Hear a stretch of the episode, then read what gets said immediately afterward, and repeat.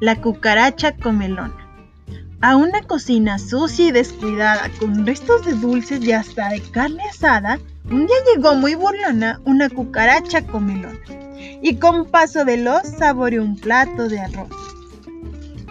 Por la estufa se apresura y salta al bote de basura. ¡Qué banquete delicioso! Por aquí hay un chicloso.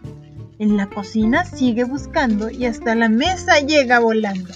Y se encuentra un piloncillo y un sabroso jamoncillo.